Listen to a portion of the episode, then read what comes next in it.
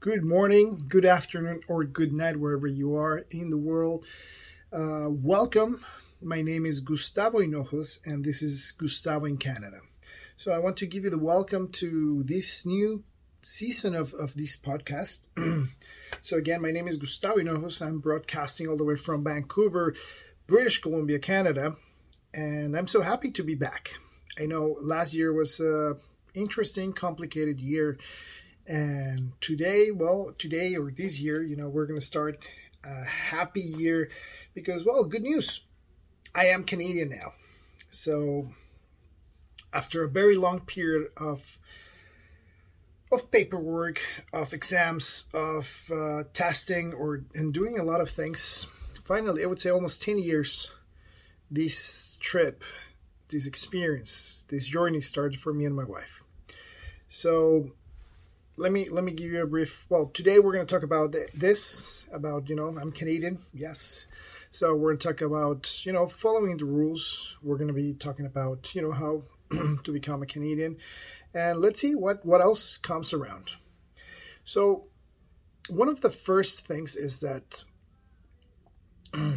if you want to become Canadian, if you want to travel to Canada and you know to or to become a, a permanent resident or just to come here to work, study, the first step always is going to the website canada.ca. That's the official government website. You should go to look this information. Uh, yes, there's lawyers, there's many services over there, and also there's many fraud also involved in migrating to Canada. There's also a lot of advertisements involved saying that yeah, we're looking for people to come. You know, you're going to be welcome and in a sense of a way yes you're going to be very welcome to come here but the other thing is that uh, there are many rules once you come here. In a sense of a way for example if you're a doctor in in your hometown in your in your home country probably when you come here you either have to like do more study or just revalidate your studies and that would take a long time. So that's why the best advice for everyone who's trying to come to Canada is first of all, go to the website canada.ca. That's the official website, that's a government website. And one of the good things I like about the paperwork or the, the the things you have to do in order to become Canadian, in order to become PR, in order to to come here to work is that they're very specific. In a sense of a way, they're going to give you a checklist. And in many cases, you have to print the checklist and also all the papers you're filling out online because that usually generates a QR code or a, a code bar uh, so you can send it back to, to the office where you're applying for. So that's very interesting because even though you feel everything is going to give you like small alert you know this is not complete you're missing this or, or something else is missing. And even though if you print it it's not going to be valid. So you have to redo it again and so you have to make sure you're following all the checklists. I would say that's the best advice.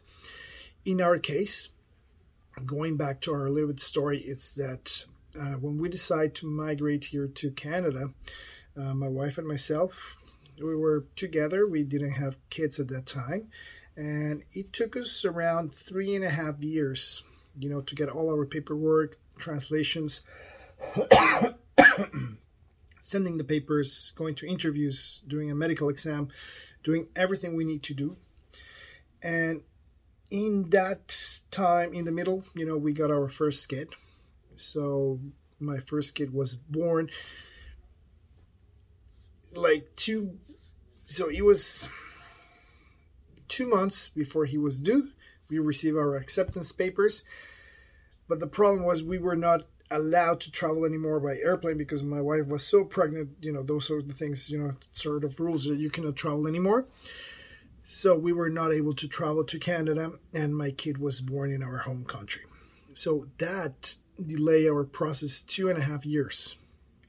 We have to get his passport, we have to get all his documents, we have to to, in a sense of a restart all our process just to include him in our in our process. So that took two and a half years.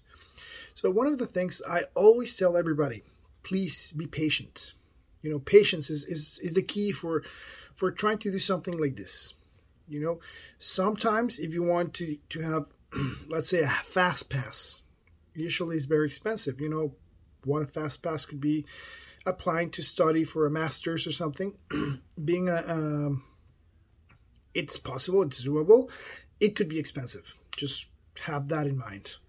So for us, we did had to take, uh, you know, English classes, French classes, do our certifications, pay for that, pay for a translation. but at the end, you know, it was all worth it. So when we land, we arrived to Montreal. Beautiful city, definitely. It's a place to go to visit. Um, wonderful, definitely. But well, things uh, as soon as we arrived, you know, a couple uh, weeks later, we get our PR. We we were able to get a job quite easy. One of the things was, thankfully, we had support. We had community. We had friends over there that were very, very engaged in helping us to to to get all the things that we needed to get done. Again, like a checklist, you know, you need to go to get your driving license. You, you usually have like six months when you arrive to one of the provinces here in Canada, and you have six months to exchange your driver license for another one. But you could be legally driving with your driver license. But again, go to your local website of, of your province and just to make sure you know this is legal and and and and do it before six months. So it's easier. Sometimes, in some cases, you don't have to take the test if you have enough seniority with your driver license. But again, you know, local local rules. Just check check the websites. Um, after this, we start the next step. So the next step was, you know, staying in Canada in a period of between five years to stay like three consecutive years. So we start doing that, and well, again, then COVID happens, so we had to stay here. Um, it was not a problem. We were really happy to to to be here and to enjoy and and and yeah, we spent a lot of time together, having fun with the family. You know, just also as many other families surviving. You know what what happened, just trying to to get comfortable with this new reality. You know, just trying to shop online and and understanding the new situation you know adapting with the kids um, once we were eligible because that's the thing you have to be eligible as i was telling you again go to the website canada.ca uh, it tells you that once you're three years consecutive three years in canada you're eligible you know if you're a pr a permanent resident you're eligible to to become a, a citizen so there's a a calculator. You actually have to input all the information when you land, if you take trips outside. It doesn't matter if it was just a day or two. You have to input all this information, and this is going to lay out the information enough for you to know if, if you're eligible. Once you do that, you have to start paying your fees. Um, you have to submit information, for example, about the language. You know, if you you have proficiency in English on, on, or French, because in Canada these are the two languages, the official languages we speak here in Canada. So English or French. So thankfully we have those those documents. We were able to submit them. Uh, for kids younger, you know, younger than ten years is usually easier. But yeah, you still have to submit all the papers, all the information, um, and.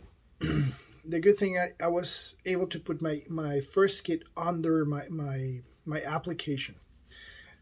Uh, the first time I print my papers, that's why I'm telling you. That's why I know that they were not complete and they were like showing an alert and it was not complete and, and I didn't get the QR code and I had to reprint everything again and they were like 10 20 pages I had to print so so please pay attention so you you read everything, all the steps, all the checklists. Make sure you have everything.